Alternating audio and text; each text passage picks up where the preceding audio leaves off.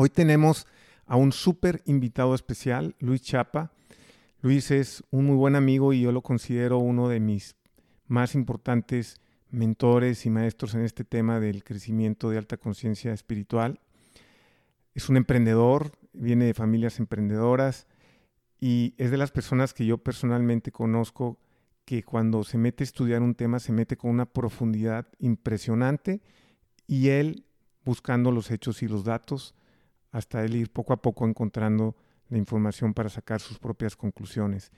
Cada conversación con Luis es, híjoles, valiosísima y esta vez pues la quiero compartir contigo. Quédate conmigo, estás en el emprendedor espiritual. ¿Qué tal? Bienvenido al podcast El Emprendedor Espiritual. Mi nombre es Rodrigo Ladaga, autor del libro Estimado Emprendedor, y mi misión es ayudarte a ti, emprendedor, dueño de una pyme, dueño de una pequeña o mediana empresa, a tener una empresa profesionalizada y estandarizada para que no dependa de ti todo el tiempo para operar y la puedas crecer y escalar con orden, compartiendo herramientas de las mejores metodologías del mundo especializadas y probadas en pymes. Pero sobre todo, quiero ayudarte a tener una vida balanceada en tu negocio y en tu vida personal, que tengas una vida plena, con propósito y que tu empresa sea un vehículo para tu realización profesional, económica y espiritual. Hoy en el mundo estamos presenciando el surgimiento de una nueva clase de emprendedores dueños de pymes, los emprendedores con conciencia espiritual. Si tú quieres ser uno de ellos, estás en el lugar correcto. Bienvenido. Hola, ¿qué tal? Bienvenido nuevamente al Emprendedor Espiritual y tenemos el día de hoy a un súper, súper invitado de honor. Es Luis Chapa, es un gran amigo, gran, gran amigo. Y yo les podría decir que yo lo considero uno de mis principales mentores en el tema de alta conciencia y espiritual y también de negocios eh, eh, en, general. Eh, sin duda, de mis principales mentores, yo siempre lo comento, lo que me ha ayudado Luis a mí en este camino de ir despertando un poquito mi conciencia ha sido, de verdad, invaluable. Y, este, y bueno, pues para mí es, pues, es un honor y estoy súper emocionado de tener aquí a Luis, que bueno, eh, ¿qué les puedo decir? Tiene, les voy a hacer un pequeño currículum, pero pues la verdad es que eh, él nos podría hablar muchísimo de, toda su experiencia, pero Luis viene de, pues estudió una carrera de economía, de trabajar en, en, el extranjero, trabajó en, en, Inglaterra, en Londres, y él viene también de una familia de emprendedores, de dueños de pyme, y, y recibe también eh, bueno, empieza a trabajar en el negocio familiar, lo, por una forma lo, hereda y le toca a él toda una transición eh, que, tiene que hacer hasta que finalmente ya decide él dedicarse a, hacer este, asesoría y consultoría por su lado. Además, ha, ha, sido miembro, por ejemplo, de, de IO, de Entrepreneurs Organization, que es una organización que yo formé parte muchos años a nivel mundial. Bueno, él no solo fue parte de IO, sino fue el presidente del capítulo aquí en Monterrey. Hay N cantidad de capítulos en todos lados del mundo. En México creo que hay cuatro, México, Guadalajara, Monterrey y Querétaro. Creo que el día de hoy son los que hay. Es una organización a nivel mundial. Entonces él estuvo ahí. Entonces, bueno, tiene una experiencia, Luis, de verdad amplísima.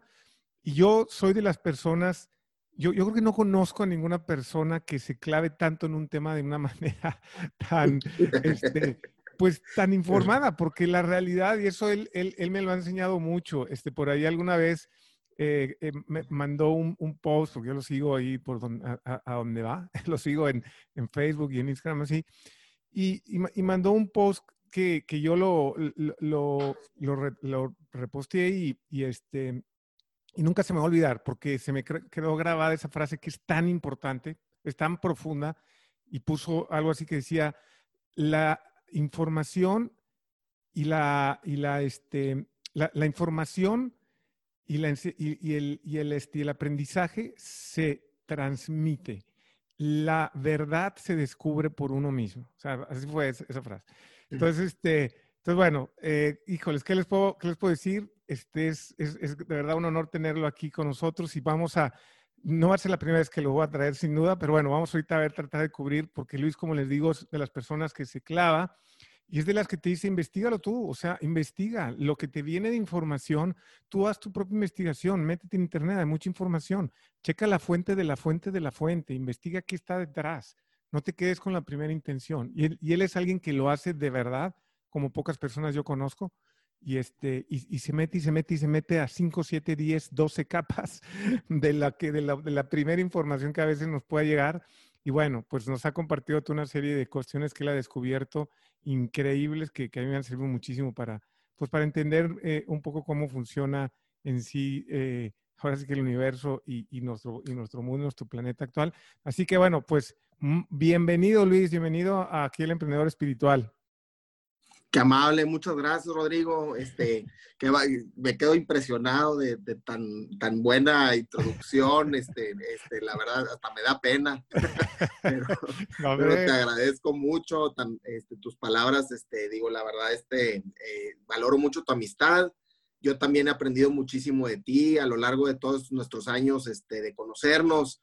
Y, y bueno, y la verdad es que contigo es con las personas que, que he podido platicar afortunadamente de tantos temas este, donde los dos nos hemos este, pues, este, complementado y pasado información importante. Y, y pues, y pues eh, eh, no con cualquiera puedes hacerlo porque precisamente pues lo que hemos platicado siempre estamos en un mundo este, mental, ¿no? Que trata de imponernos un paradigma mental y entonces muchos este, conocimientos nuevos o informaciones nuevas o descubrimientos nuevos eh, de, pues, no, son, no son bien recibidos en el paradigma mental, ¿no? Sí. Este, entonces, siempre es gratificante tener amigos y tener este, nuestros grupos donde podamos este, explorar esos temas, ¿no? donde podamos explayarnos sin que se espante la gente. Así es, exactamente. No, pero bueno, al final del día, como tú y yo lo hemos platicado muchas veces y tú me lo enseñaste eso también, pues depende mucho de de la etapa en la que cada uno está ese desarrollo de conciencia, ¿no? Entonces hay que también ser muy respetuoso, eso tú me lo has enseñado. De claro. pues alguien no está en esa etapa, pues, no, nunca hay que forzar, ni nunca hay que ahí este, tratar de forzar el tocar esos temas, simplemente pues hay gente que no está en, en esa etapa y hay que respetar eso y, claro. y, y, ni siquiera tratarla de, de, introducir a otros temas que no es el momento para esa persona, ¿no? Entonces, este, claro.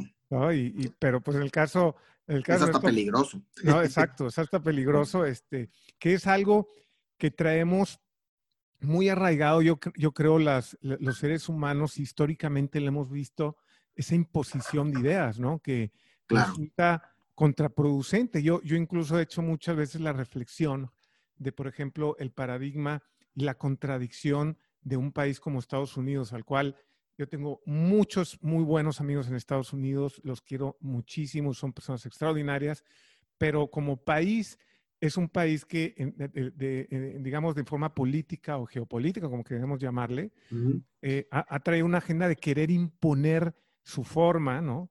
Y sus formas, y, y resulta, resulta congruente que incluso eh, según ellos, que muchas veces ni siquiera es por ahí porque hay temas más económicos que otra cosa, pero esa bandera de imponer la democracia en todo el mundo y ser los defensores número uno de la democracia y irse a meterse a países de Medio Oriente donde les dicen es que tú tienes que ser eh, eh, democrático porque esta es la mejor fórmula del mundo.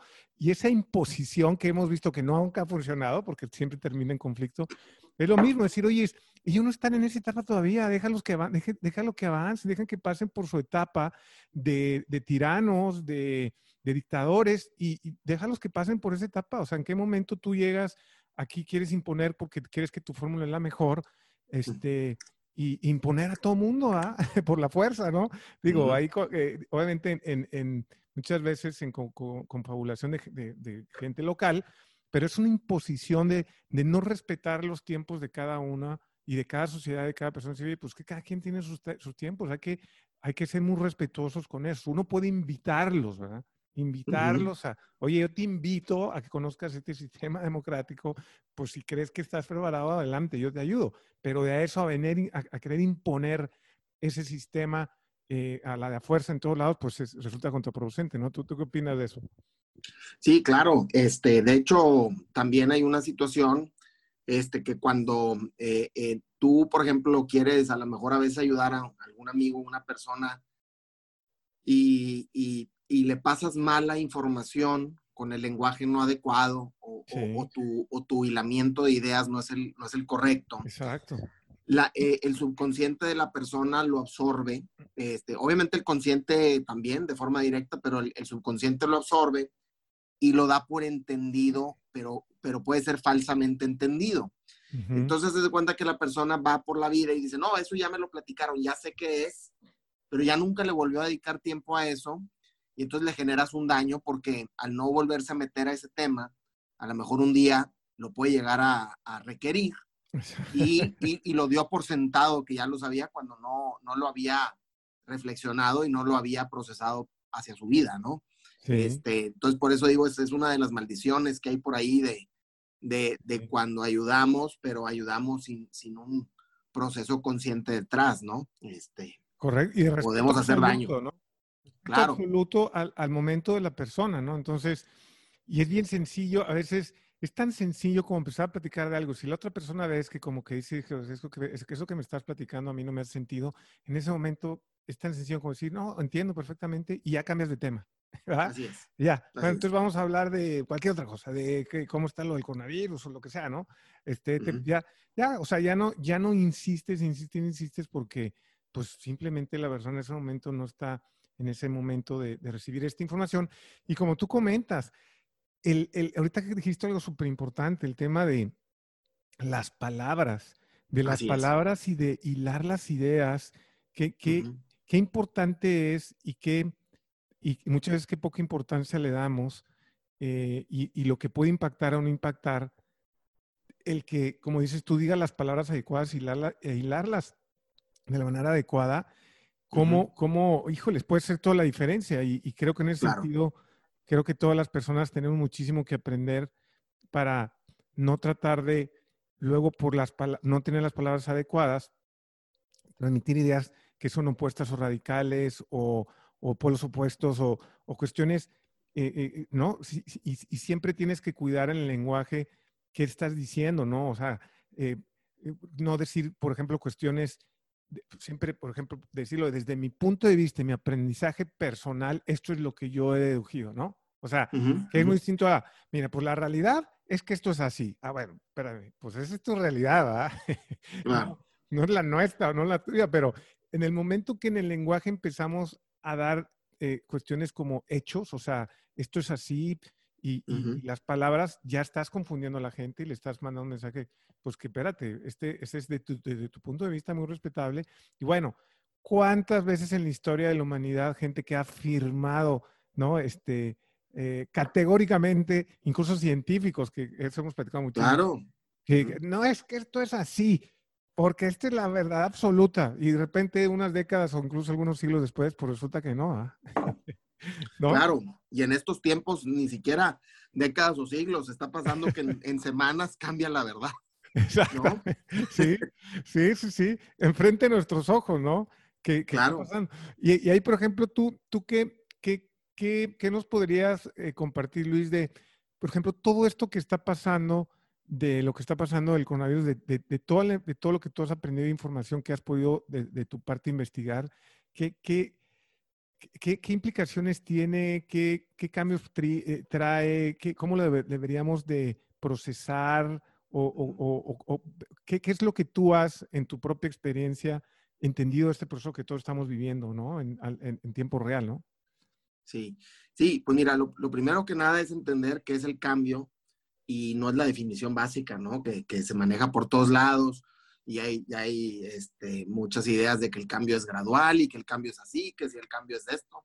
Entonces, este, pudiéramos partir a lo mejor de, de, dejar claro este, que no vivimos en una misma realidad. O sea, eh, los humanos que estamos ahorita coincidiendo en tiempo-espacio, no necesariamente estamos viviendo una misma realidad. Y parte del problema eh, recae en que, en que eh, dentro del paradigma mental en que vivimos, la gente asume que es la misma realidad para todos y parte de esa base para poder pensar y para poder sacar sus propias conclusiones. Y eso los coloca muy fácilmente en una posición falsa, ¿no?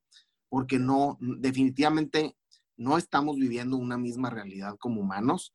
Este, y te puedo decir más que la misma realidad que enfrentamos día a día cada uno está o va en relación a nuestro nivel individual de conciencia, ¿no? Claro, hay una realidad donde bajo el, eh, eh, la conciencia colectiva compartimos con otros seres que están en niveles de, de, conciencia similar.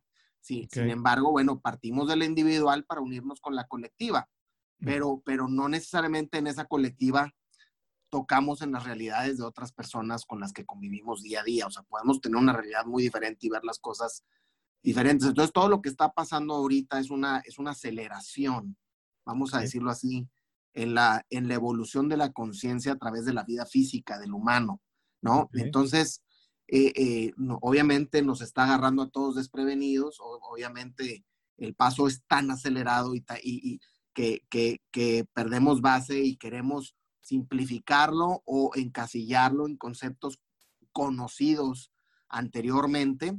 Y, lo hemos platicado tú y yo, eh, el, tema de, estar dentro del paradigma eh, mental significa que quieren ver la gente todo lineal, ¿no? Que, es, mira, esta es una línea y entonces venimos de aquí y vamos para allá, ¿no?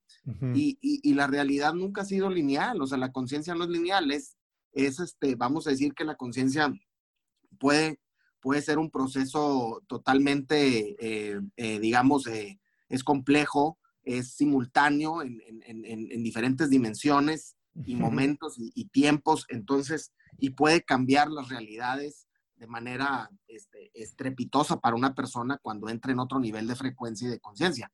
Entonces, este, pues, ¿qué pasa? En, esa, en ese paradigma mental no, no lo podemos procesar, ¿no? Entonces, si algo no es lineal o no lo podemos encasillar en algo conocido, eh, empezamos luego, luego a emitir juicios, ¿no? En vez de primero sentarnos a decir entender, ¿verdad?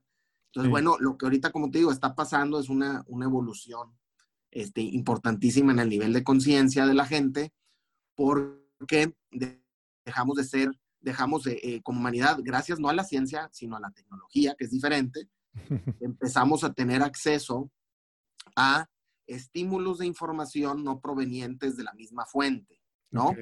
Y, y, y, al no ser de la misma fuente, ocurre una especie como de democratización del acceso a la conciencia de parte de toda la gente, este, y empiezan a confiar en, lo, en, en, las, en las, un poco más en, lo, en las conclusiones que ellos sacan de estos nuevos espacios de informaciones que reciben y empezamos a compartirla y prácticamente la red la red acelera los procesos de todos, ¿no? Algunos más rápido, algunos más lentos, algunos traen resistencia, algunos incluso desaparecen, ¿no? Eh, porque obviamente eh, no es fácil, no es fácil este, como humano enfrentar eh, los cambios a veces que tenemos que enfrentar por nuestra realidad particular, ¿no? Esto que comentas de que están viniendo ya información por primera vez seguramente, pues no, no solamente en la historia de los seres humanos, que no viene de la misma fuente, sería el, eh, como era anteriormente, que por ejemplo, toda la información de la científica venía de la academia y nada más, ¿verdad? Nada más lo que, lo que la academia y las universidades y todos estos lugares donde se, estaban los grandes científicos y, se formaban, ¿verdad? Y, de ahí venía la información científica, ¿no? Esto es lo que han concluido los científicos, entonces ya se, se distribuye a nivel mundial y eso es lo que hay, ¿no? Esto es, esto es lo que esa era, por decir, una misma fuente. O en el caso, por ejemplo, eh, pongo el ejemplo de México, pero soy pues, en, muchos países, que la información de los medios de comunicación durante la época del, digamos, entre comillas, vamos a ponerle la dictadura del PRI, ¿verdad? este, pues era una sola, ¿va?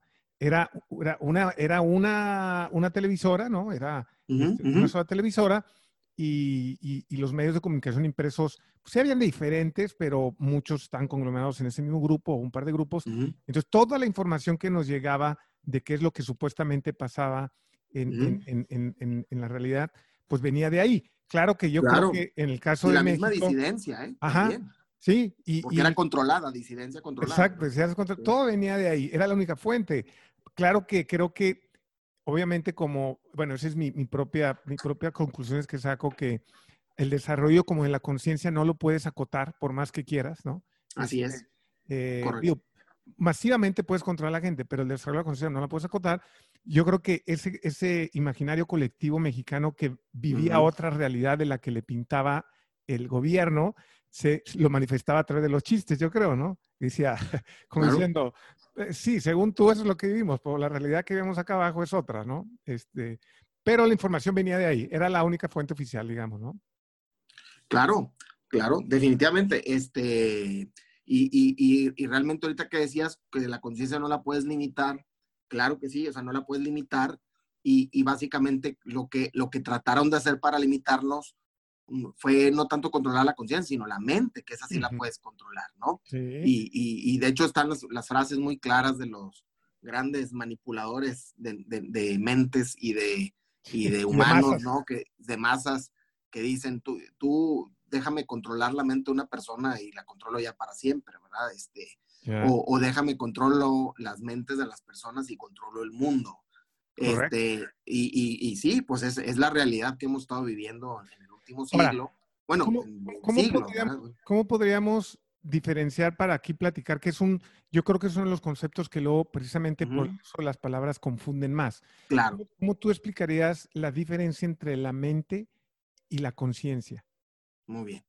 Perfecto. Bien claro. Este, bien sencillo. Mira, la, la mente, como todos saben, está dividida en, en, en, mente consciente, que no es lo mismo que conciencia, sino es la mente en donde la tienes dirigida en ese momento, es la mente consciente. Es decir, estoy, estoy viendo un perro pasar, ¿no? Eh, eh, esa sería la mente consciente, ¿no? Pero la mente subconsciente no solo grabó el perro pasar, grabó de qué color era el perro, este, si, de qué tamaño, qué raza y todo, aunque no lo hayas conscientemente captado todos esos detalles, tu subconsciente sí lo captó, ¿no? Okay, La conciencia es diferente. La conciencia es un proceso que no, no resiste ningún proceso eh, eh, nuestro de, de, de, de, pensamiento para poderla accesar, sino es una, es una especie de eh, conocimiento al cual tú tienes acceso instantáneo. Es decir, en la medida que tú ya le metes mente, puedes incluso hasta desconectarte de esa fuente. Entonces tienes que tener mucho cuidado, este, porque muchas veces pueden aparecer cosas que vengan de la conciencia y realmente no vienen de ahí. Vienen de una mente contaminada o vienen de un subconsciente, pero, pero, pero no vienen de la conciencia. Para conectar con la conciencia, a diferencia de con la mente, se utiliza la intuición. La intuición. Y la intuición es bien sencilla y es eh, cuando tú la mente la pagas, y estás recibiendo este, ideas y vienen a la mente, estás recibiendo directamente mensajes del campo colectivo consciente, ¿no? Este, primero del tuyo y después del colectivo, ¿no?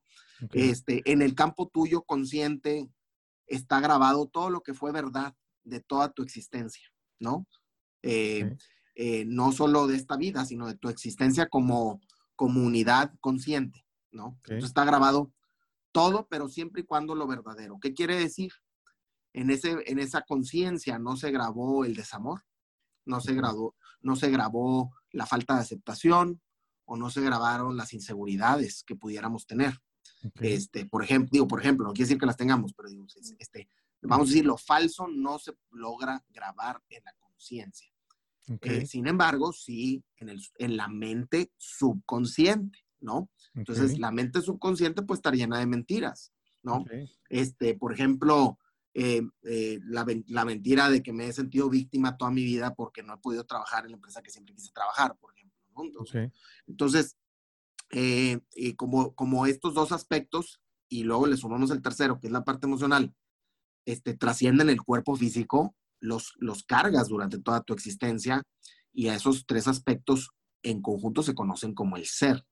Y, aún hay mucha confusión porque por todos lados ves conclusiones o, eh, gente platicando acerca del ser como si fuera solo mental, ¿no?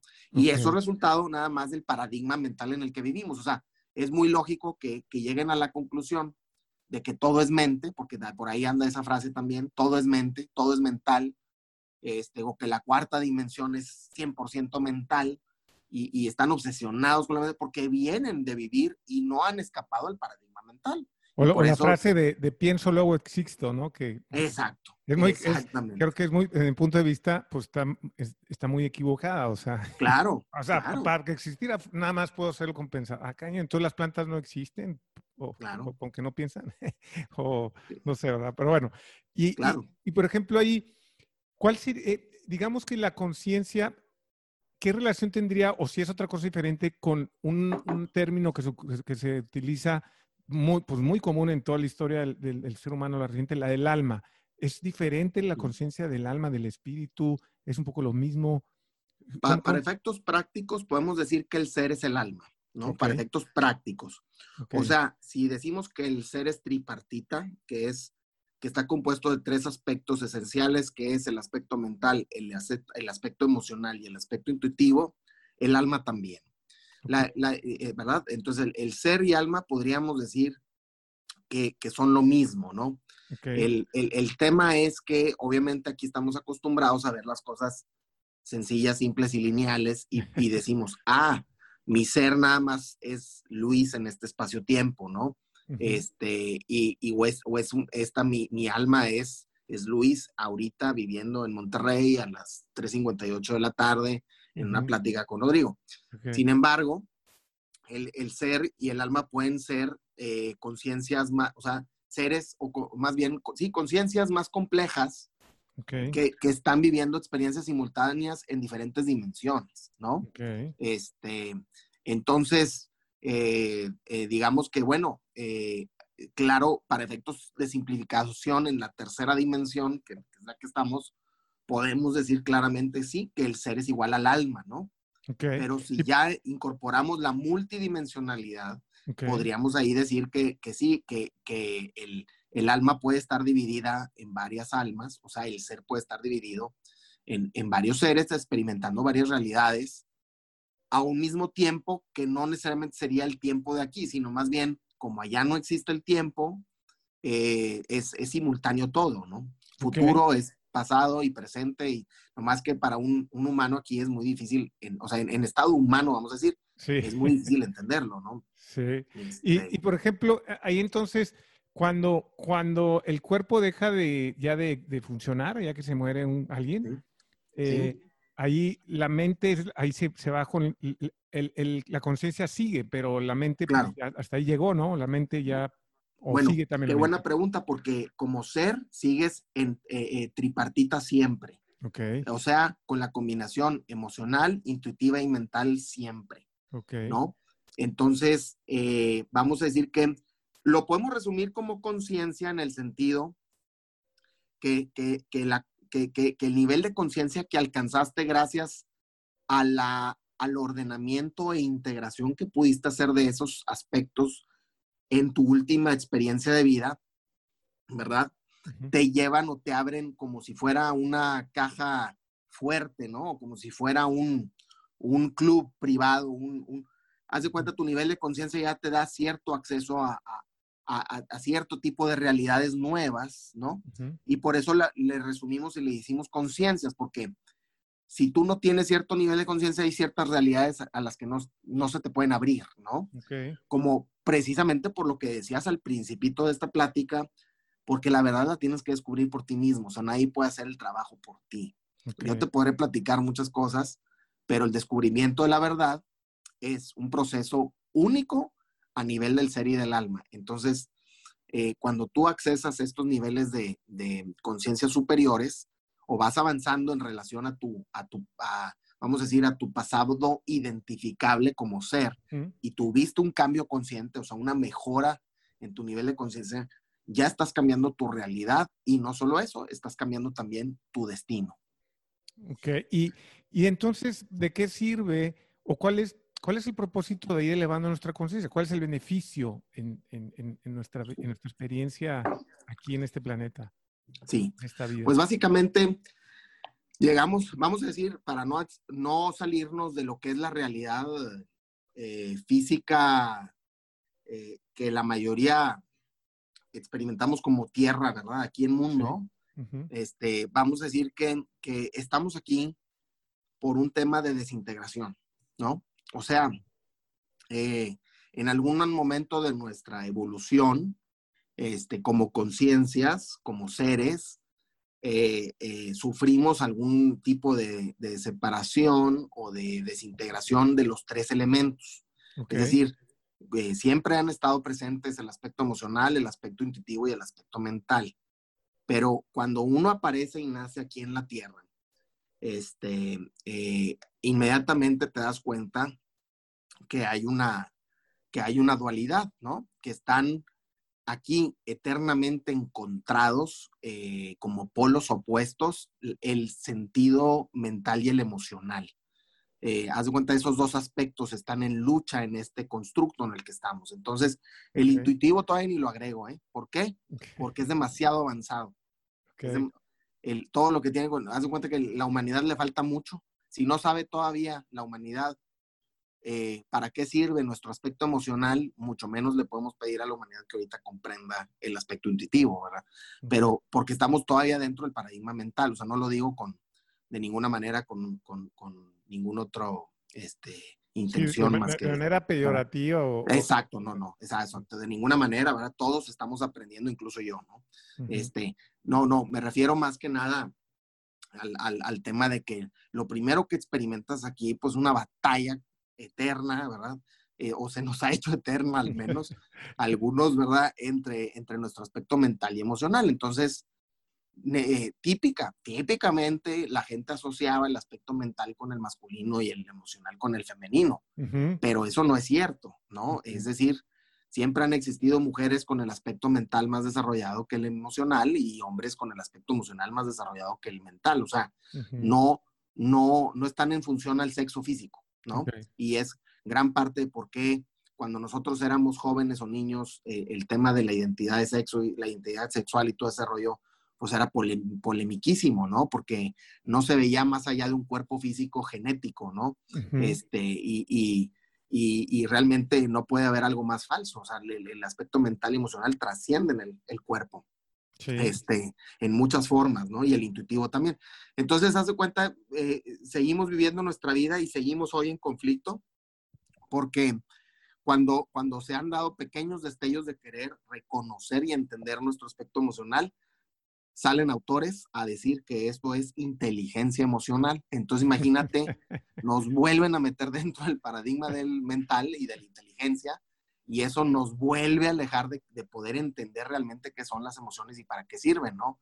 Entonces, hoy en día aún no lo entendemos, o sea, eh, eh, eh, y, claramente no lo entendemos es que seguimos, seguimos desconectados de la noción de que cualquier cosa que yo provoque a otro ser, a otro ser, sea de cualquier tipo, pero vamos a decir a otro ser humano, este, cualquier daño que yo provoque me lo estoy provocando a mí y todavía mucha gente no entiende eso, ¿verdad? Entonces le es difícil entenderlo porque están muy ligados al, al, aspecto físico de los sentidos, ¿no? Y si a mí no me dolió el trancazo, pues no, no, no hay, no hay problema, ¿no? Pero no, efectivamente, eh, precisamente el entendimiento de las emociones eh, implica el, el despertar, fíjate muy bien, el despertar a la conciencia sobre lo que se conoce o lo que a mí me gusta llamar como el saldo energético. Y el saldo energético eh, no es más que las consecuencias que vas a tener que enfrentar para aprender que el generar desorden y desintegración en tu vida o en la de otros te va a generar a ti un saldo energético que vas a tener que pagar, ¿no? Este, ¿Por qué? Porque es un mecanismo, la energía es lo que nos permite todo. el aspecto emocional es estar igual hablando del aspecto energético del universo, ¿no? y, como, y como buen administrador de los procesos este, este, del universo, la conciencia dice, bueno, ¿cómo puedo hacer que cuando fragmentos o pedazos de mí estén, estén en esta gran escuela, aprendan a hacer uso correcto o verdadero de la energía, ¿no? Entonces, pues simplemente, como diríamos, buen uso de la energía atraerá más energía. Mal uso de la energía te restará energía y por eso se experimentan accidentes, enfermedades, pérdidas y una serie de experiencias de pérdida de energía. Claro, la gente dice, pero ¿cómo? ¿Por qué, dices que estoy perdiendo energía? Bueno, el, el, elemento no visible que te está generando todo esto es la entropía que tú generaste. O sea, es un desorden energético que traes cargando y que tienes que volver a arreglar. ¿no? Este, hasta que no lo arregles y no lo hiles de nuevo y lo ordenes, eh, vas a tenerlo sobre ti. Entonces, eso es el saldo energético, ¿no? Entonces, la gente aún no entiende qué son las emociones, aún este, insisten en separarnos entre, entre eh, eh, por, ejemplo, que si el movimiento feminista, no, no, no, a ver, aquí no hay movimientos ni feministas ni, ni de ningún tipo, aquí es, todos somos seres que tenemos que, primero que nada, entender de qué está compuesto nuestro ser y no es solo de una mente, es solo es mente del aspecto emocional y el aspecto intuitivo. Y además, vamos a tener que aprender a reintegrar esos tres aspectos de nuevo porque estaban o están desintegrados. Pueden ya venir desintegrados de, nuestras experiencias pasadas, claro, también se pudieron haber desintegrado más en, por cultura o por la familia en la que nacimos o por nuestra infancia, traumas, abusos, qué sé yo. Y, pero el, el chiste es que todos tenemos que trabajar en reintegrar esos tres aspectos y luego a reequilibrarlos. Es decir, a que yo no cometa ninguna acción, incluso ningún pensamiento, ninguna acción, este, o, ningún acto este, hacia los demás, ¿verdad? Fuera de equilibrio, o sea, que genere entropía, ¿no? Que genere desorden, que genere desintegración, porque entonces seguimos aumentando la cuenta del saldo energético. Este, y, entonces todo Por, aquí, por ejemplo, ¿dónde queda el concepto, o si estamos hablando lo mismo, eh, por ejemplo, de Dios. Es el Dios, el absoluto, la máxima conciencia. ¿Cómo está relacionado con todo esto que estamos platicando? Sí, pues, desde luego, entre, entre más seres humanos eh, eh, estén integrados, pues integra una conciencia mayor y esa, vamos a decir que partimos todos de esa gran conciencia, ¿no? Y a esa conciencia es la que le podemos llamar Dios. Sin embargo, la responsabilidad que tenemos muy grande es que es que nosotros somos una parte de Dios tomando o viviendo de nuevo eh, eh, una experiencia de aprendizaje para reintegrarnos, ¿no? Entonces, entonces eh, como se nos enseña a ver a Dios afuera y no adentro, en ese momento nos desconectamos. En el momento en que nosotros decimos, este, Dios está afuera y nosotros no somos Dios o no tenemos una parte importantísima e invaluable de Dios adentro de nosotros, seguiremos enfrentando polarización, conflicto y sufrimiento, porque no estamos honrando la divinidad dentro de cada uno de nosotros. Y si no hacemos lo pertinente para honrar esa divinidad en cada uno de nosotros, mucho menos seremos capaces de honrar a los demás. Con lo demás.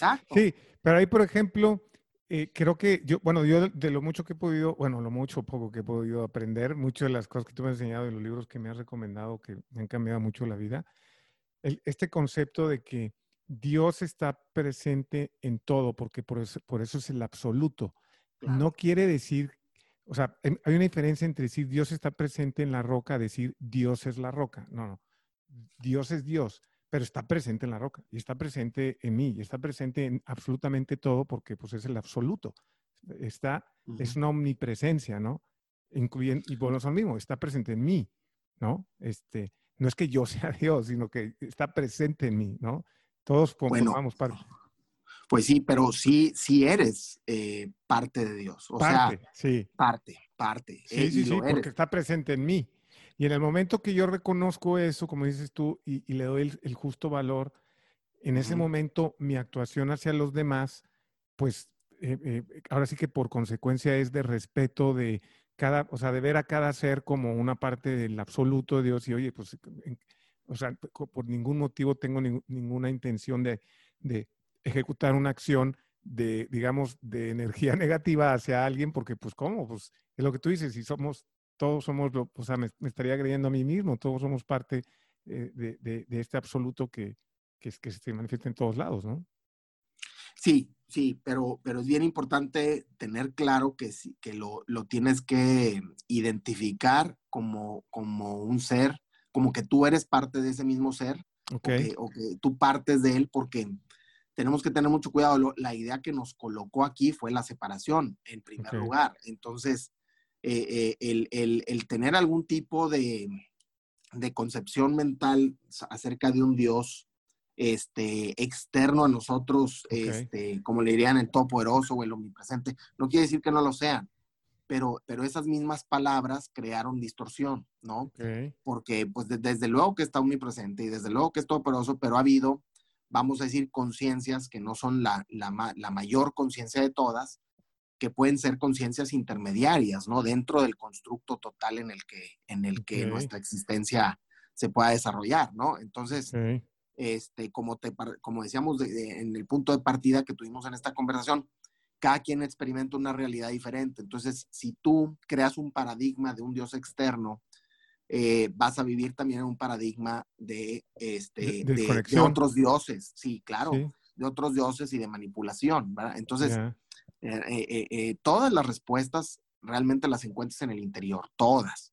Este, y la conexión hacia Él también es a través del, interior, porque, porque básicamente tu manera de, vamos a decir, accesar a estados mayores de verdad exterior es que tú las puedas reconocer. ¿Y cómo las puedes reconocer? Expandiendo tu interior. ¿verdad? Si no, serían, serían no visibles para ti, ¿no? Este, por eso digo, eh, uno tiene la llave, uno tiene la llave que abre esas puertas, ¿verdad? Por eso una frase este, de, famosa, este, eh, que dice, yo soy la puerta abierta que nadie la puede cerrar, ¿no? Este, y, efectivamente, efectivamente eh, es una frase poderosísima, ¿no? Este, ¿verdad? Que te puede sacar de broncas, incluso este, cuando, cuando estás en periodos de duda o de, o de ataque o de, o de te sientas amenazado, etcétera. Es reconocer esa divinidad este, interior que está ahí. Y, y, y, y, entonces, obviamente, ya eso te colocan en, en, niveles, este, pues, que te pueden incluso llegar hasta salvar de la situación que estás enfrentando. ¿no? ya. Este, Por ahí alguna, en algún lugar leí no acuerdo, creo, no, no acuerdo en qué libro, pero que explicaba esta, esta como, cómo estaba eh, formado el ser, que a mí me, me, sirvió mucho, que decía, el ser es como un carruaje, ¿no? Eh, donde está el, el, que va adentro, que es el dueño, el dueño del carruaje, está el carruaje, está el cochero que va arriba, ¿verdad? El, el, el, cochero que es el que maneja el caballo, ¿verdad? Y está el caballo, ¿no? Entonces decía, el caballo son los sentimientos el, el, este, el cochero es la mente, el, el, el, carruaje es el cuerpo y el dueño que va adentro, pues es, es, ese es tu verdadero yo, entonces tu verdadero ser. Entonces ya decían como que la analogía y decían, entonces pues imagínate, si, si, si, el, si el carruaje lo controlara el caballo, pues olvídate, te puede llevar por lugares donde se puede ir a un barranco y estrellarse, ¿no? Y allá se acabó todo. si dejas que los sentimientos solo sean los que manejen todo el carruaje, ¿no? Claro. Por otro lado, si no cuidas el carruaje, el cuerpo, pues por más que esté todo lo demás en armonía, pues no puedes avanzar mucho, ¿verdad? Porque pues te echaste al, eh, al, carruaje, ¿no? Al, al, al, al cuerpo, ¿no?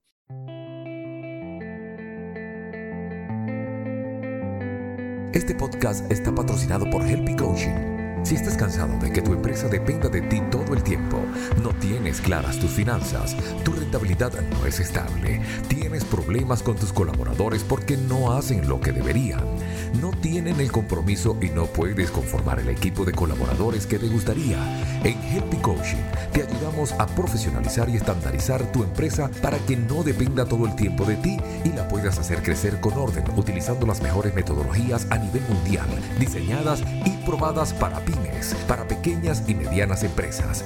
Somos pioneros en México y Latinoamérica en coaching de negocios especializado en pymes. Algunas de las metodologías que tenemos bajo nuestro programa propietario son Inuit, del famoso autor bestseller Michael Gerber, autor del libro El mito del emprendedor, las metodologías de Pumpkin Plan y Profit First la ganancia es primero, del autor bestseller Mike McCallowich, la metodología Ductate Marketing de John Hamsh, la metodología Top Rating de selección de personal, entre otras. Hemos ayudado a emprendedores dueños de pymes como tú en todo México y más de 15 países en Latinoamérica. Te invitamos a bajar gratis nuestra guía especializada que creamos para ti donde conjugamos muchas de las metodologías que mencionamos.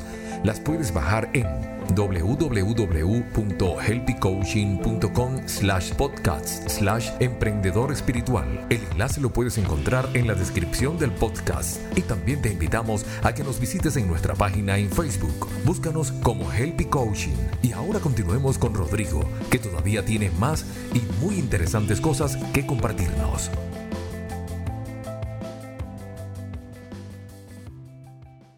Y luego está la mente, dice, bueno, pues la mente es el que, es el que está ahí este, eh, de- de- dirigiendo al, al caballo, pero ojo, porque el, el- el que debe definir el camino es el dueño del, del carruaje, el que va adentro, tu verdadero ser, porque si dejas que el de arriba, el, el cochero, decida hacia dónde va a ir, pues él puede tener su propia idea de hacia dónde debe- debería dirigirse, ¿no? De acuerdo a Claro. que él, pues él, él, él- él esté ahí definiendo y puede agarrar el caballo y moverlo para acá y para allá. Y, y- y aquí la idea es que siempre la dirección de todo venga desde el ser, o sea, que es el que, que sea el que le diga al cochero hacia dónde se tiene que ir. El cochero es muy bueno, es muy hábil, puede llevar al, al- al carruaje por muchos lados, pero si no le dices tú la dirección, tú ves Ujú. hacia dónde, pues de repente se puede ir por caminos que no, pues bien recónditos que nada que ver, ¿va? Y, Claro. y, y si no controla al, al caballo, los el- y, el, y el caballo es muy necesario, porque el caballo es el que jala el carruaje, son los sentimientos, pero si, si, si dejas que el control lo tenga en absoluto el caballo, pues olvídate, se va a ir, se va a desbocar y se va a ir a un barranco y él nunca lo supo nada, ¿va? él se fue y vámonos. Este, Claro. entonces, esa analogía me gustó mucho porque como que te da una idea de cómo tiene que estar, es una armonía, y estar cuidando que el que al final del día dirija el camino sea tu ser, que es el que está conectado, digamos, con la, con la máxima conciencia, donde está, de, donde, de, de tu fuente, de tu ser, y es donde puedes tú eh, ir guiando esta vida sin dejar que el cochero o la mente sea la que la controle na- completamente, sino que es, es muy, es, el- la mente es de muchísima eh, eh, utilidad, siempre y cuando se utilice de manera adecuada, pero si no, pues olvídate. Como dicen por ahí, por eso hay tantas enfermedades mentales, ¿va? Es cuando la mente ya agarró control absoluto y vámonos, ya se, perdió en sí misma y ya, y, se llevó al, al, al, a la persona en, el camino, ¿no? Claro, claro, sí, eh, el vivir como humanos, de- partiendo del reino animal, nuestra evolución al reino humano, vamos a decirlo así, este, se, nos, se nos sueltan eh, accesos mucho más grandes a estas herramientas del ser, que es, que la parte mental y emocional y, e intuitiva. Y, eh, y no quiere decir que porque ya tengamos acceso a, a- esas, a, a- esos tres aspectos del ser en totalidad, vamos a decir, con un grado de control mucho mayor, Sí, este, significa que ya los conquistamos, ¿no? O sea, sobre todo el mental, ¿no? sí, Eh, podemos vivir una vida entera y morir y siempre nos conquistó nuestra mente a nosotros y no al revés, ¿no? exacto. exacto. Este, y, y tú eh, y yo hemos visto casos de, de empresarios a lo mejor este, que ya, ya están en, en una edad este, muy avanzada este, y, y que, y, que, y, que, y que claramente a lo mejor pudieron ser exitosos en la vida, pero que les cambia un poquito la baraja, ¿no? Este. En sus últimos años y, y te das cuenta que nunca pudieron eh, conquistar su mente, ¿no? Sí. Este, eh, Sí. Una mala noticia, una separación, la pérdida de un hijo. O sea, eh, puede haber factores que, que claramente te- ahí te das cuenta quién es, quién, quién reconquistó, ¿no? La mente, ¿no? Este, eh, el temple que muestres, el, el, el- cómo, haga- cómo tomes el aprendizaje. con ¿Cómo, qué- cómo trasciendas el aprendizaje? Que es una Así es. palabra que yo recientemente volví a, como que a, um, un concepto que volví a entender del trascender las cosas y para mí el trascender o lo que estoy entendiendo de esa palabra es trascender es que es que sales siendo una mejor persona y más pleno de la situación. O sea, Claro, es ya no lo tienes que volver a vivir. exacto, pero significa que lo trascendiste bien, es decir, Así es. Cualquiera que fuera la situación que tuviste que vivir, la, la, la pasaste, la pudiste trascender entendiéndola de manera adecuada, procesando de la manera adecuada y saliendo de esa situación siendo mejor persona y más pleno de cómo entraste a esa situación. Si no, si, si te- si- si no la procesas bien, te puede arrastrar por el resto de tu vida y te puede empinar, ¿verdad? Y, y llevarte, y, y- y- y- y- y te lleva de encuentro. Pero el, el trascender las cosas, el trascender las situaciones y los retos que, que- que enfrentamos, este, yo, yo aquí he comentado muchas veces que desde mi punto de vista muy personal, de lo que he podido aprender mucho de las cosas que tú me has enseñado y, que, de las cosas que me has compartido, es que el, propósito del ser humano en, el planeta o, aquí o en cualquier otro lugar donde haya seres parecidos a nosotros con esas características de inteligencia, etcétera, es eh, básicamente es venir a practicar el amor incondicional y que todo lo que se nos presenta en el día a día de nuestra vida es, es, una, es, una, es, un, es una lección, es un aprendizaje para que vayamos eh, mejorando esa parte de eh, aprender esa lección última del amor incondicional a través de N cantidad de lecciones. Y que depende de nosotros el cómo procesemos cada lección, pues es que vamos a, hacerlo o no, porque pues finalmente tenemos ese, digamos, libre albedrío que pues cada quien puede decidir una misma situación, cómo, cómo procesarla, cómo enfrentarla, que es un poquito lo que tú comentaste hace ratito de vivimos distintas realidades. Tú puedes tener a dos personas bajo, estamos en una misma ciudad, digamos, un mismo, eh, una comunidad cercana, ¿no? Este, Pero aquí en esta misma comunidad, yo donde estoy viendo mi misma colonia, podemos estar personas viendo realidades totalmente distintas y tiene que ver mucho con el procesamiento de esa realidad. Alguien puede decir, híjole, es que esto del coronavirus es lo peor que me puede haber pasado, perdí mi trabajo y es una, es una pesadilla, es una, ¿no? es una maldición, y, ¿no? Y entonces todo se empieza a generar todo un tema negativo, negativo, y lo empieza a manifestar en su casa, en su vida, en sus relaciones, y se vuelve una espiral de, de, de este, acontecimientos negativos, y sufre, y sufre la persona, a decir, oye, no, qué bárbaro, o sea, que, que, que, esta lección que nos trajo el absoluto Dios, como tú quieras llamarle, oye, qué interesante, y que voy a sacar lo máximo de ella, a ver, ¿cómo puedo tener una mejor convivencia ahora que estoy aquí más tiempo con mi familia? ¿Qué puedo aprender de esto? ¿Cómo podemos aprender todo? Entonces, el procesamiento de dos personas en la misma circunstancia, la misma realidad, voy a poner entre comillas, pues es totalmente distinta. Y la realidad que están ya manifestando es totalmente distinta, estando en el mismo lugar geográfico, casi, casi, pues en la misma colonia, como pongo yo de ejemplo, ¿no?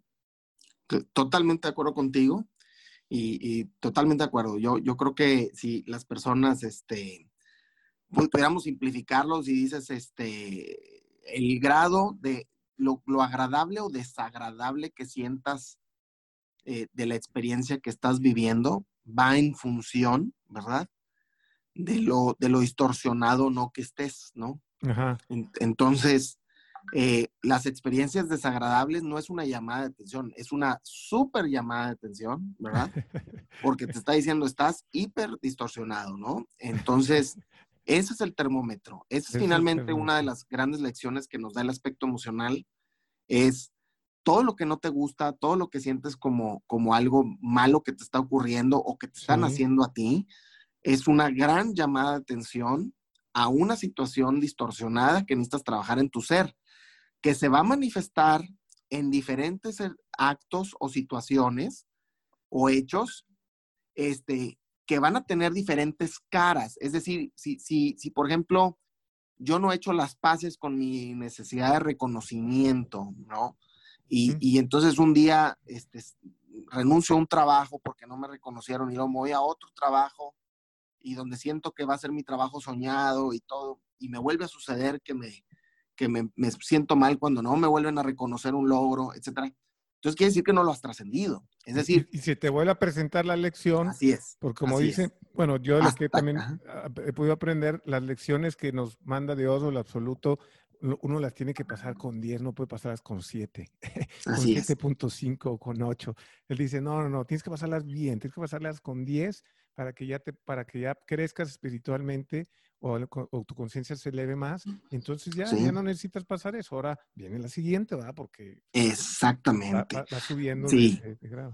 Sí, yo también le agregaría que lo puedes ver así como que, así como lo dijiste, que las experiencias que me está mandando Dios, pero también pudiera ser que te las estés mandando tú solo desde el nivel de tu alma, ¿no? Sí, ajá. Desde, desde el nivel de tu alma, que, que, tu alma, vamos a decir, porque también se, se conoce como higher self, ¿verdad? Tu alma superior, vamos a decir, este, tu alma superior, que, de la cual ahorita a lo mejor eh, entramos o somos conscientes o conectamos con ella en diferentes momentos, pero no quiere decir que todo el tiempo estamos conectados este, conscientemente a ella, ¿no? A lo mejor pues estamos eh, entretenidos siendo, no sé, alguna actividad que nos apasiona mucho.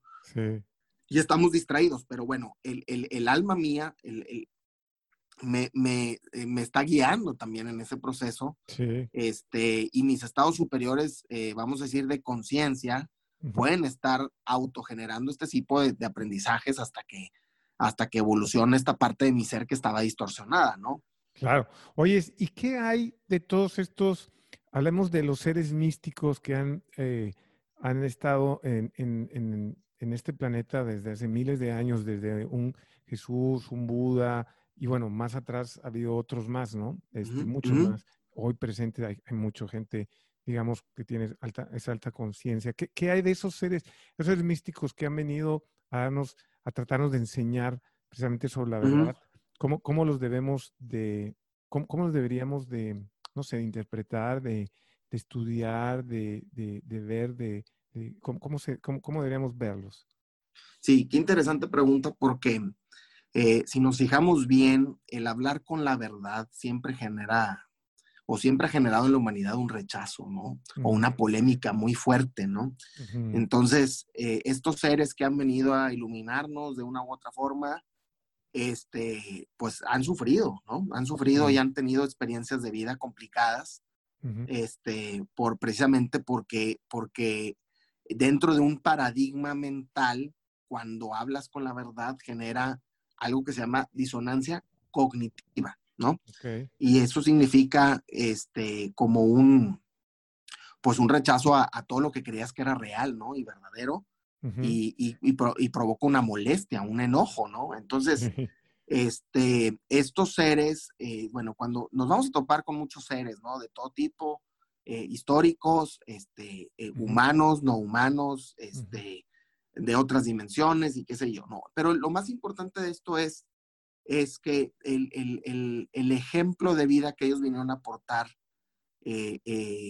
ahí está para que todos lo consulten y todos lo vean, o, o- o que se rescataron parte de, de lo que dijeron, se rescataron parte de, en textos antiguos que algunos han sido descubiertos más contemporáneamente, como los de Nahamadi, etcétera. Pero, pero, pero lo, lo que ellos dijeron y, y- o lo que ellos hicieron y que está documentado, bueno, ahí está para todos verlo, ¿verdad? Pero esa yo creo que no es la, la máxima lección que nos vinieron a traer ellos, porque este, eh, eh, la máxima lección que nos vinieron a traer es la experiencia de su vida misma en sí. Es o sea, claro que trajeron mucha sabiduría y claro que su ejemplo de, de cómo vivieron este, pudo haber sido este, fantástico. Pero lo, lo, lo importante es que al haber enfrentado ese rechazo que enfrentaron, al haber eh, enfrentado esas dificultades, muchos de ellos fueron violentados o asesinados este, este, de manera brutal este, y muy inhumana, ¿no? Lo que nos viene a enfrentar es que, eh, nos viene a enseñar es que todos nosotros estamos viviendo una situación muy similar, ¿no? Este, eh, eh, eh, contemporáneamente hablando. Y que si viniera alguien igual de iluminado que ellos a venirnos a hablar con la verdad y a venirnos a hacer ciertas, igual lo terminaríamos a lo mejor lastimando de nuevo, porque todavía no estaríamos preparados, ¿verdad? Por, para, para, para poder procesar esa, esa, Sí. eh, pues esa verdad. Bueno, o no todos, un- algunos sí, como sucedió en, sus epo- en sus épocas, que muchos sí, sí, sí captaron perfectamente el, el mensaje y, y lo, y lo, y lo trascendieron, ¿no? Y, y así vivieron sus vidas y bueno, en Sí, aunque mucho muchos fueron perseguidos, ¿verdad? Sí, por, también, por sostener es- esos aprendizajes por muchos años, incluso pues esta región, este, con, con ¿verdad? Este, de, gente que escaparon de Europa, ¿no? Este, Sí, eh, eh, sí, claro, pero, pero por ejemplo, yo creo que eh, otra de las grandes lecciones del aspecto emocional, del entendimiento del aspecto emocional es que la divinidad está en todos. Entonces, eh, eh, es más importante que pongamos ahora atención a la gente que tienes cerca, a la gente con la que, no, fíjate, y la gente que, que tienes cerca no nada más son tus conocidos, son la gente que amas, tus amigos, tu- tus grupos de, de redes profesionales. No, no, no. Tus- tu, tu gente cercana puede ser la, la- la persona que te abrió la puerta hoy al entrar al banco, ¿no?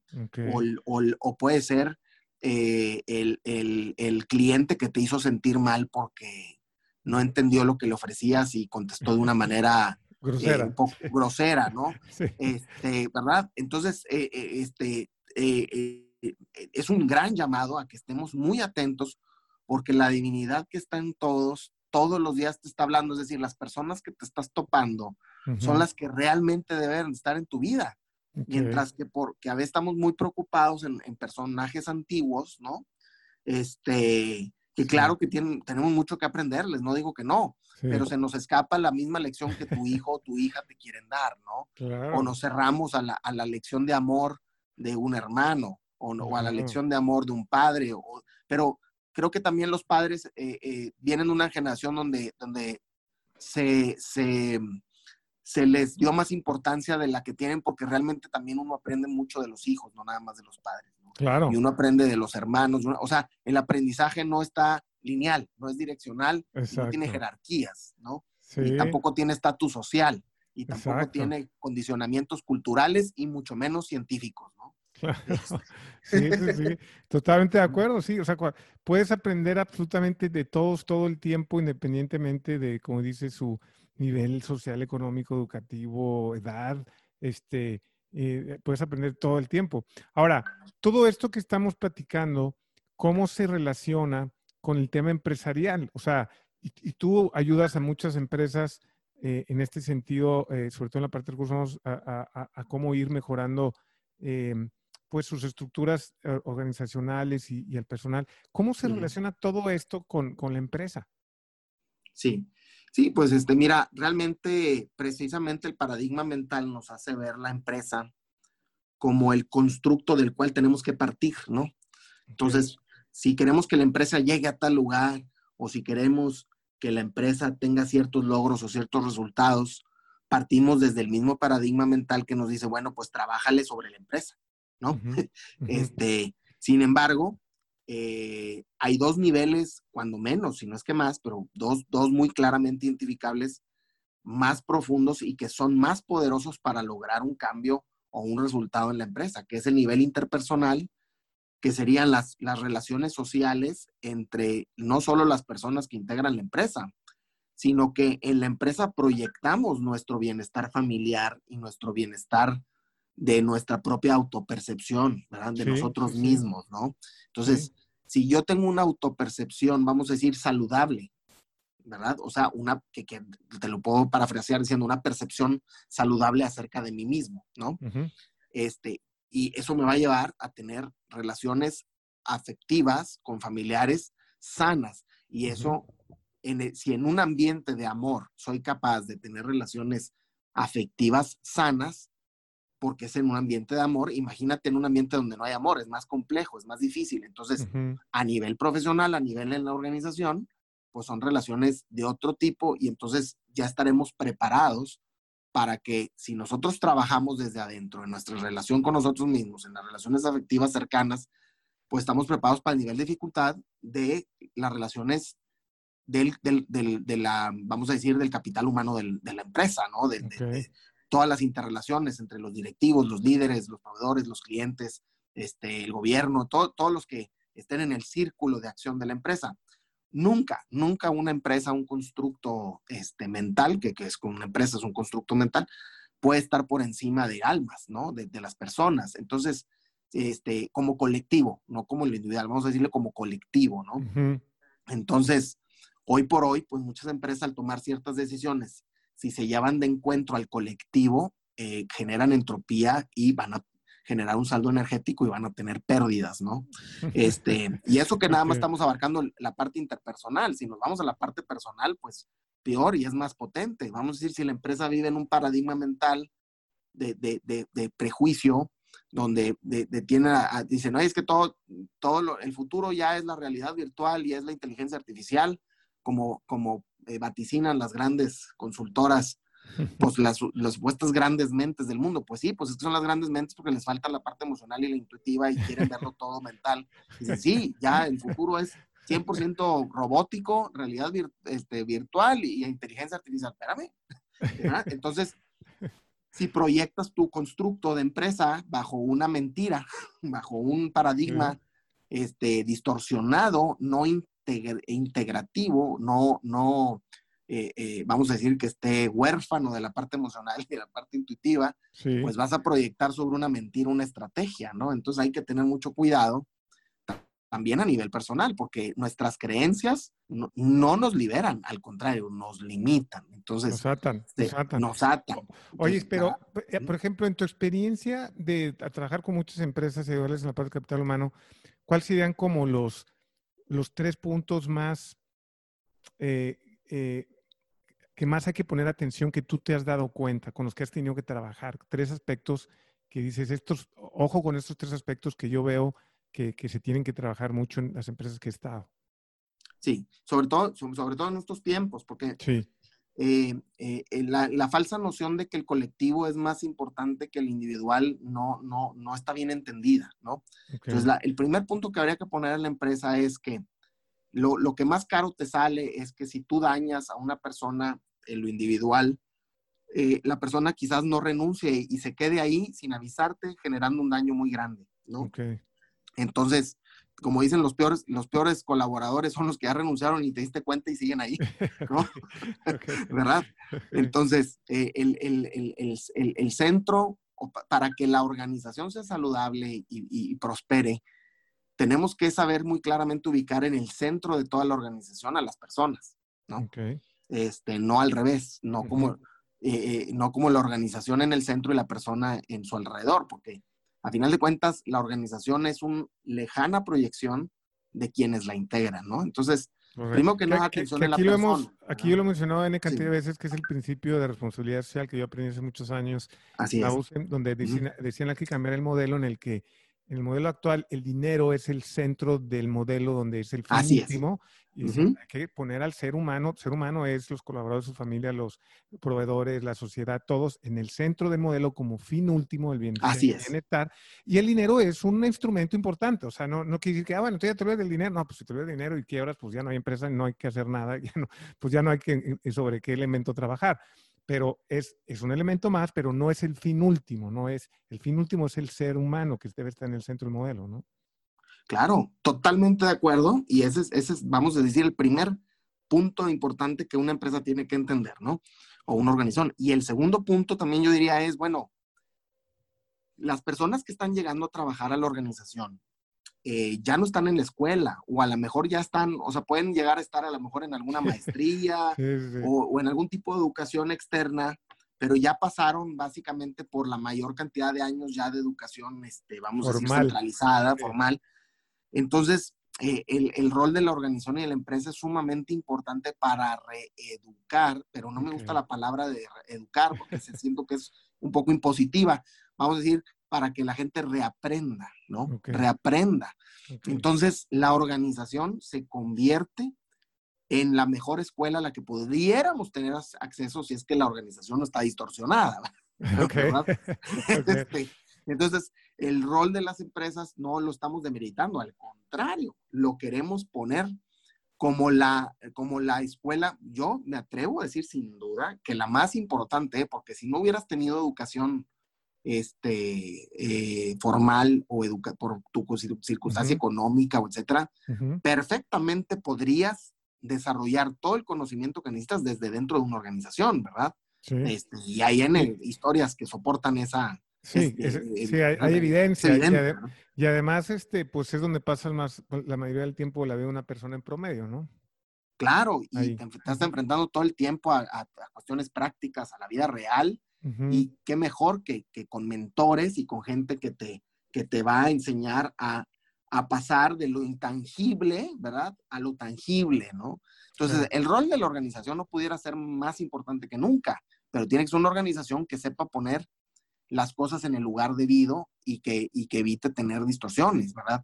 Y, el tercer punto, que, que, yo diría que es bien importante, es el factor tiempo, porque dentro del cambio de paradigma que nos forza esta nueva realidad a, ver la organización y a los individuos o colaboradores de manera diferente, este, vemos que todo el tiempo las organizaciones o las personas están tomando decisiones en contra de su activo más valioso, que es el tiempo, ¿no?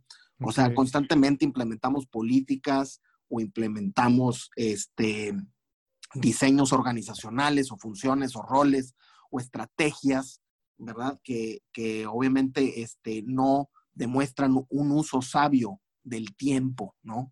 Entonces, eh, el, caso muy concreto que te puedo decir es que los directores o los líderes o los gerentes están muy ocupados en la operación y muy poco ocupados en el aspecto humano, en particular dándoles tiempo de coacheo a la gente. Entonces, yo invertiría la, eh, totalmente la prioridad, diría, espérame, la operación, claro que hay que sacarla adelante, pero si eso te quedas horas extras, pero por lo pronto, el, el día entero es la gente. Esa, los líderes tienen que estar coachando a su equipo y coachando a las personas, porque recordemos que la organización no va a llegar más allá de los eslabones más débiles que tengamos. ¿eh? Entonces, este, si queremos romper paradigmas y ayudar a la gente a romper sus propios paradigmas y, y expandernos, porque todo crecimiento, aunque sea económico y financiero, es un crecimiento a nivel de conciencia, ¿verdad? O sea, es imposible que la empresa crezca si no crece a nivel de conciencia, a menos que esté generando un abuso, un robo un, o, corruptelas, donde se esté apropiando de recursos que no le corresponden, ¿verdad?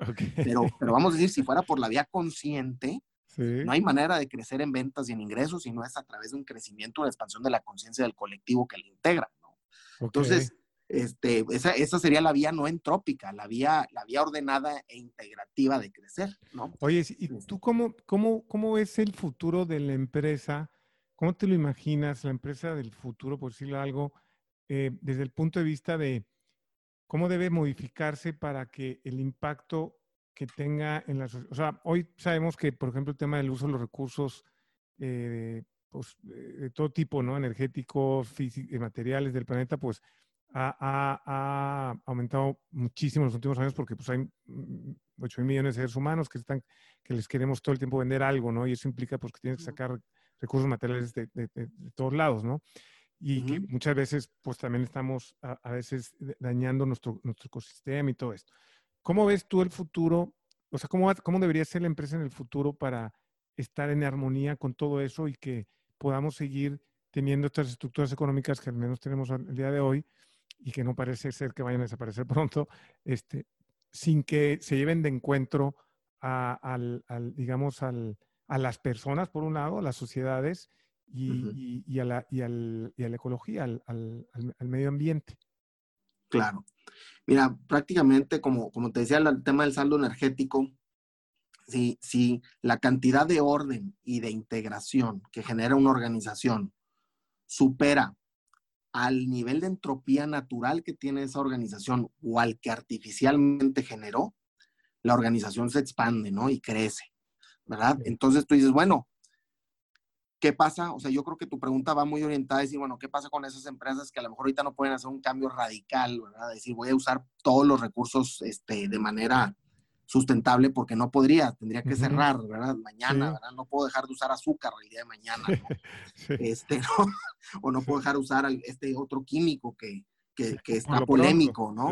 Por lo pronto, bueno, eh, eh, yo a estas empresas les diría, necesitamos trabajar nada más en que el nivel de integración y de orden que estén generando siempre sea superior al nivel de entropía natural o artificial que generaron, ¿no? O que han generado, ¿no?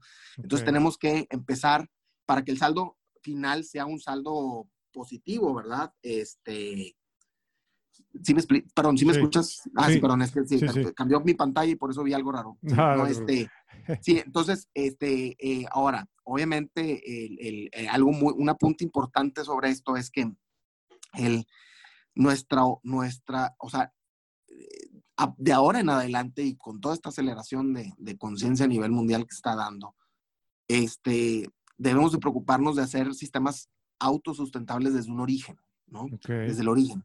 Y si, y si ya nos pescó el tren eh, muy salido de la estación, ¿verdad? Nunca es tarde, nunca es tarde para empezar a hacer correcciones de forma gradual para, para llegar a ese punto a la, a la autosustentabilidad, ¿no? Este, porque al final de cuentas, no podemos juzgar, acuérdate, los juicios, los juicios solo polarizan y los juicios quieren ver o encasillar a las empresas o a las personas en, en, conceptos mentales que de, entrada son falsos y equivocados, ¿no? Este, como por ejemplo la empresa abusiva, la empresa, pues si hay una empresa abusiva es que hay un cliente de esa empresa que le encanta que lo abusen, ¿no? O sea, no puede existir el uno sin el otro, ¿no? Ok.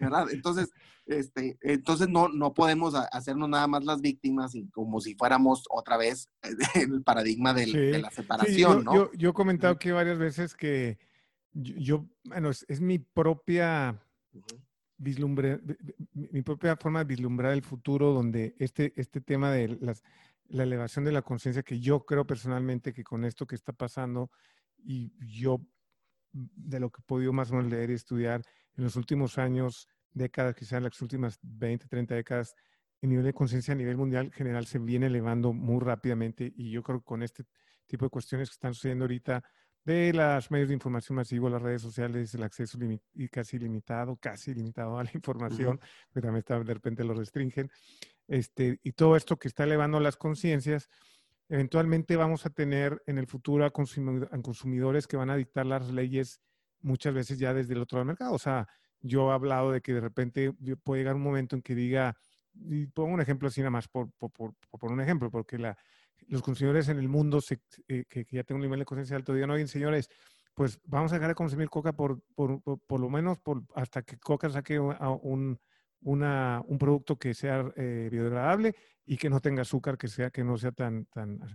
Y entonces todos nos ponemos de acuerdo y órale, coca, ya te dejamos consumir. Y Coca-Cola dice, espérate, oye, ya baja, hay cañón, ya bajaron nuestras ventas 100% en todo el... Y entonces se van a mover como luego, no, no, no, no, miren, consumidores, acá, aquí ya buscamos la tecnología, aquí está ya el mensaje, el empaque renovable, ya le sustituimos el azúcar con esto, ya tenemos un plan, y entonces el consumidor, ah, bueno, entonces vamos a verlo, vamos a, ah, sí, sí, es correcto, entonces empezamos otra vez a consumir. O sea, el consumidor también va a jugar un papel, ahorita que tú comentaste esto de que hoy empresas abusivas, pues sí, empresas abusivas de, de, consumidores que pues también están dejando, están consumiéndole, ¿no? Entonces yo, yo, veo algo que de este tipo de cuestiones que pueden empezar a suceder en el futuro cada vez más, ¿no?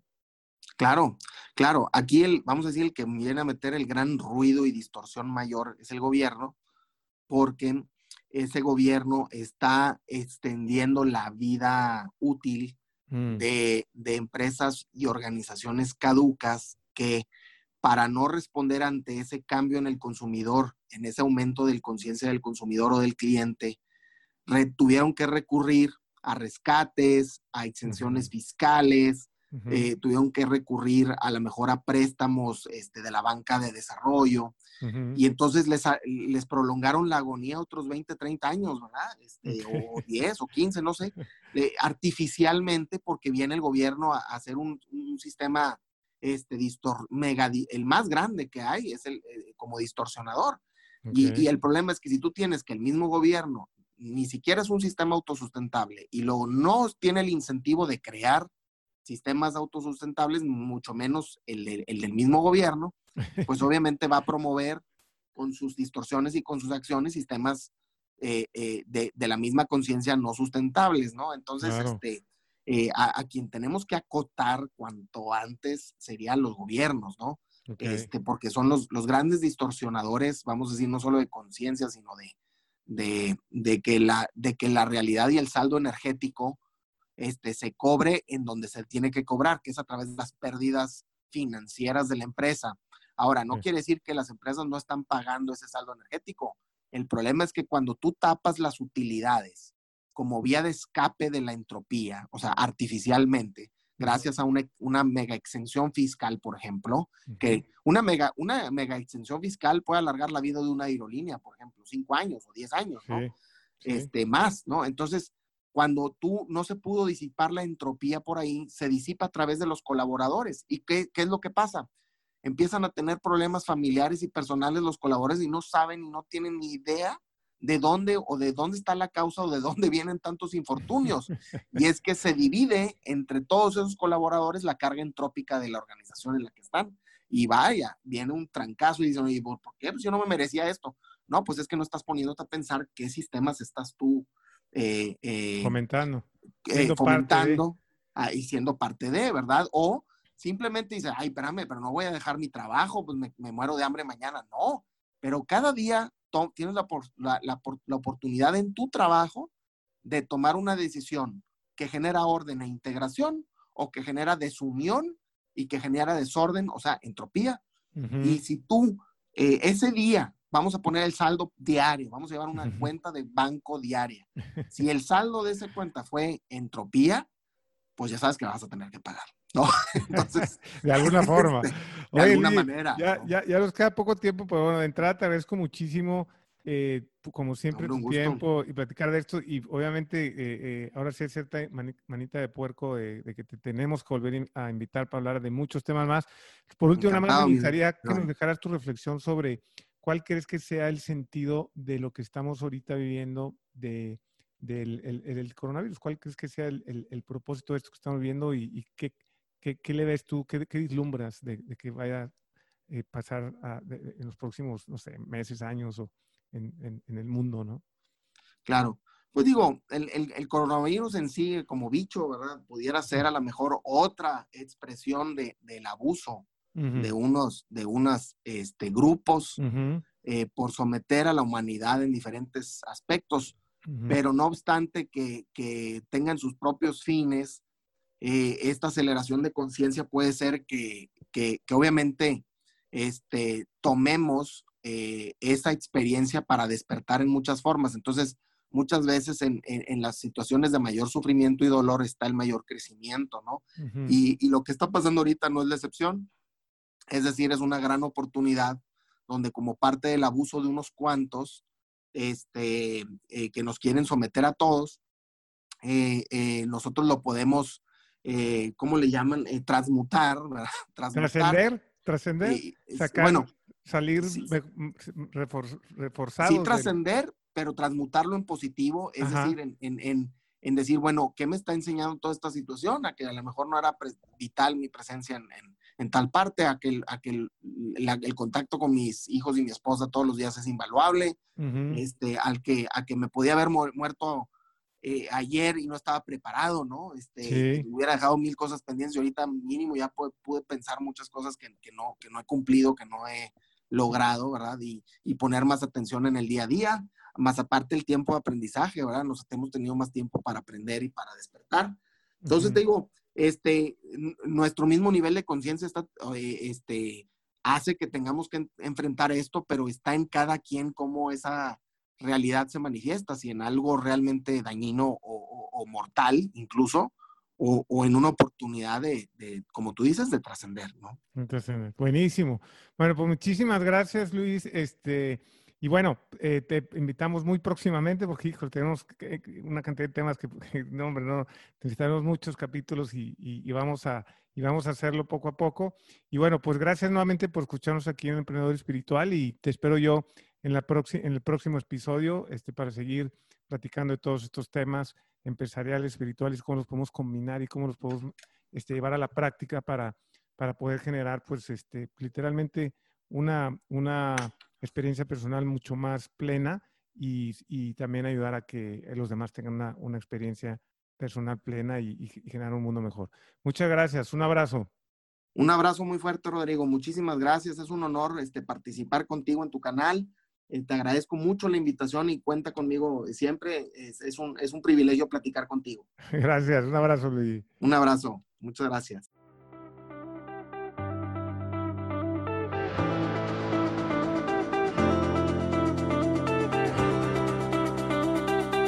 Bueno, muchas gracias por escucharme hasta aquí. Te espero en el siguiente episodio. Yo soy tu amigo Rodrigo Ladaga y recuerda que aquí tú y yo estamos creando negocios con ciencia.